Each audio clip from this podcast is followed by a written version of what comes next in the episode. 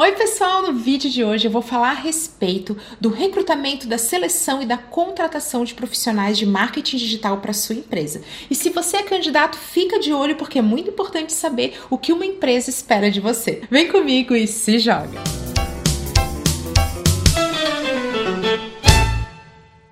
E antes da gente começar aquele convite especial, clique e se inscreva no canal para ficar por dentro de todo o conteúdo que eu compartilho por aqui. É grátis, não tem glúten e faz super bem. Na hora de falar a respeito da seleção, da contratação de talentos para a área de marketing digital, para o enfoque desse vídeo, nós vamos falar a respeito de cargos mais táticos, aqueles que executam as coisas, que botam a mão na massa, como os de assistentes e analistas. A gente vai deixar um pouco de fora aqueles cargos mais estratégicos de coordenação de processos processos ou de gestão de pessoas. Já quero começar falando a respeito de alguns cenários que são sim comuns, mas eles dificultam né, que você encontre esse profissional para trabalhar com marketing digital na sua empresa. O primeiro cenário é de contratar alguém sem entender como que você vai capacitar, como que você vai ter aquele momento de fazer uma imersão, de inteirar esse profissional a respeito do dia a dia da empresa. Se você está dando conta de nada e não tem tempo para isso, é muito provável que esse profissional acabe não se sentindo incluído ou que ele não pegue o jeito das coisas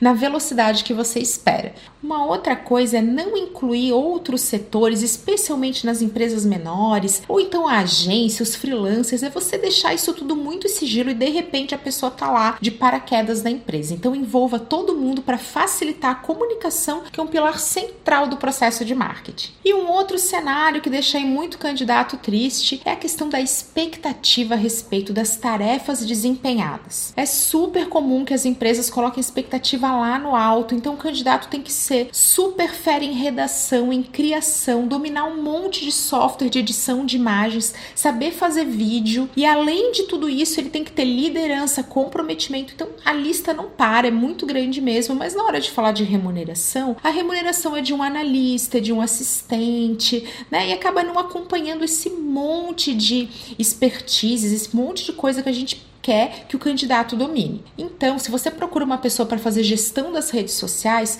é normal que você precise contar com mais do que um profissional, que você precise ter uma equipe multidisciplinar e às vezes ter alguma coisa que vai ficar fora da empresa, numa agência, num freelancer, num profissional especialista, e você vai ter uma pessoa dentro da empresa para complementar isso. Cuidado com esse excesso de atividades, porque dificilmente você vai encontrar um profissional que tenha tudo isso. E mesmo que você encontre um profissional muito mais completo, aí chega o um momento de alinhar também expectativas a respeito de remuneração. Então fuja dessa armadilha e seja realista em relação àquilo que você espera e aquilo que você vai receber. Agora, uma dica na hora de você começar a selecionar os perfis. Tenha em mãos uma lista das atividades que vão ser desempenhadas e daquilo que você espera. Isso vai gerar uma espécie de card, um descritivo da vaga, que vai facilitar muito a sua vida na hora de divulgar isso, de procurar talentos, mesmo que você conte com uma agência especialista, né, de RH para te ajudar nisso, ter esse descritivo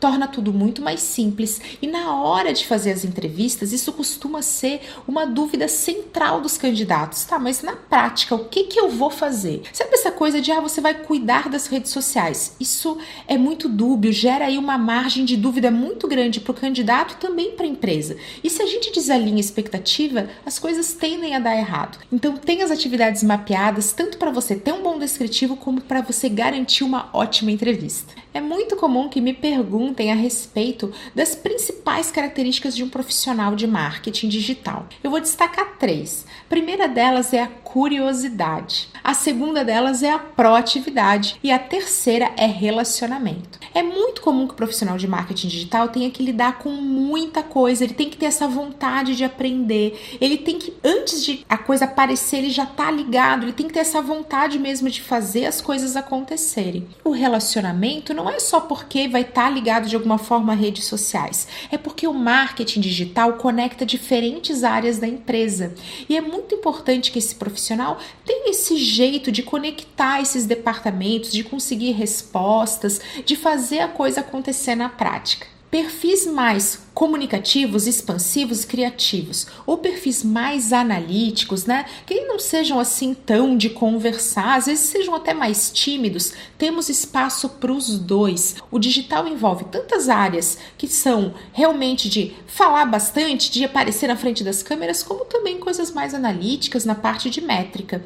Então, fique muito tranquilo quanto ao jeito do candidato, mas tenham cuidado de garantir que esse estilo combina com o que você procura, com o estilo da empresa e também com as atividades que vão ser desempenhadas. Quero também aproveitar esse espaço para passar algumas dicas a respeito do diferencial de um candidato de marketing digital. A redação avançada, então a habilidade de conseguir comunicar muito bem, um perfil multidisciplinar, então tudo a ver com a curiosidade, essa coisa de você estar tá envolto em diferentes áreas, ter diferentes interesses. E um projeto pessoal online faz toda a diferença. Um exemplo de um projeto pessoal pode ser um blog ou então pode ser um canal no YouTube. Isso garante que esse profissional está o tempo todo exposto à vida real, que ele gosta de aprender na prática e que ele tem uma experiência. Outra coisa legal do projeto pessoal é que a gente tende a se dedicar muito a ele. Então isso também demonstra um comprometimento, né, com uma atividade que demanda sim muita disciplina. Se você é candidato, fica de olho nessa dica e por que não tira do papel um projeto pessoal ligado à internet, monta o seu canal, faz o seu blog e utiliza isso para o seu portfólio para agregar muito mais valor ao seu currículo. Na hora de procurar pelo candidato ideal, uma ferramenta muito interessante é o contato direto com as universidades. Isso é uma prática muito comum lá fora e que é pouco difundida aqui no Brasil,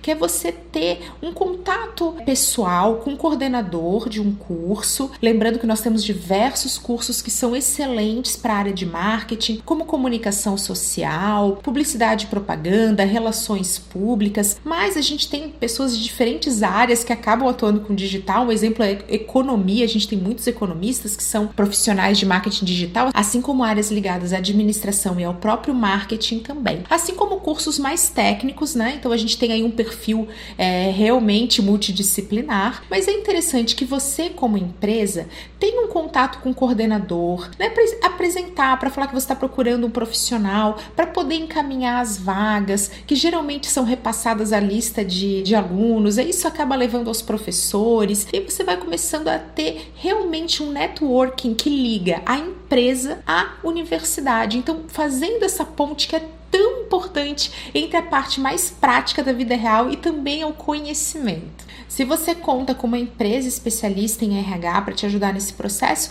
esse contato com as universidades também é interessante, pode funcionar para o seu caso. Mas lembrando, faça isso de forma organizada, estruturada e muito ética. E para a gente fechar esse vídeo, eu quero falar a respeito da entrevista. A entrevista, vou deixar aqui uma sugestão que você divida ela em duas etapas. A primeira vai ser uma conversa, onde você vai mostrar essa lista de atividades, você vai tentar entender um pouquinho do histórico desse candidato, o que que, ele espera, tirar aquelas dúvidas, né, normais da, do horário que você vai começar, que você vai terminar, né, como é que funciona a empresa, aquela coisa mais do dia a dia. Um apelo: não use esse momento para terrorismo, com dúvidas super elaboradas, deixando esse candidato sob muita pressão. Quando a gente está sob muita pressão, acontece uma coisa: a gente fica com medo. Lembrando que mundo que está indo para uma entrevista de trabalho já está com aquele nervosismo, com aquele frio na barriga. Se você deixar o seu candidato muito apavorado, você não vai conseguir conversar com ele, você não vai conseguir garantir que os dois lados se entendam.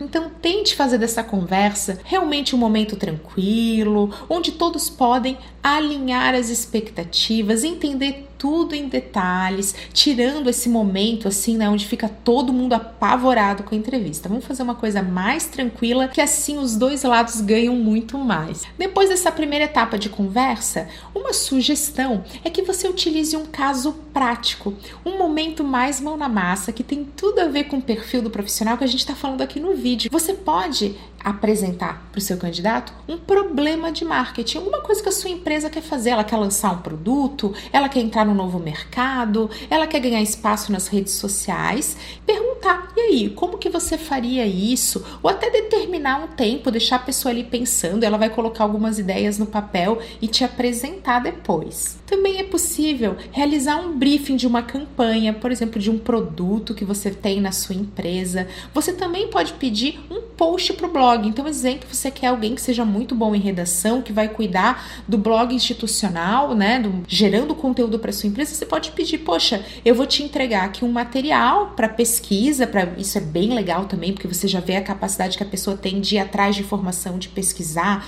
com algumas imagens. Eu queria que você montasse alguma coisa, um rascunho, não precisa ser nada elaborado, só para entender como você faria isso. Você também pode criar uma situação fictícia, por exemplo, de um momento que exigisse respostas, alguma coisa mais é, desafiadora do dia a dia de redes sociais e perguntar, ter uma conversa super transparente com o candidato falando, poxa, se você vivesse isso hoje, como que você faria? Lembrando, nenhuma dessas atividades é porque tem certo ou errado. Em estratégia tem funciona e não funciona. Eu espero que vocês tenham gostado do vídeo. Um beijo, até a próxima!